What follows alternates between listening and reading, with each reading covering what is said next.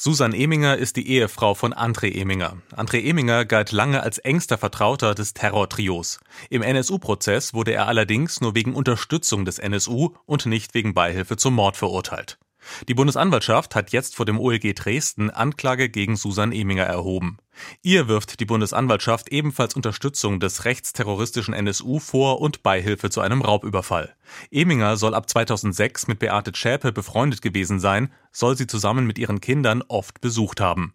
Laut Bundesanwaltschaft habe sie spätestens ab 2007 gewusst, dass der NSU untergetaucht sei und zuvor rassistische Morde und Banküberfälle begangen habe. Susan Eminger habe Beate Zschäpe dann mehrfach ihre Krankenkassenkarte für Arztbesuche überlassen, ebenso ihre Personalien zur Verfügung gestellt, um eine Bahncard für sie zu kaufen.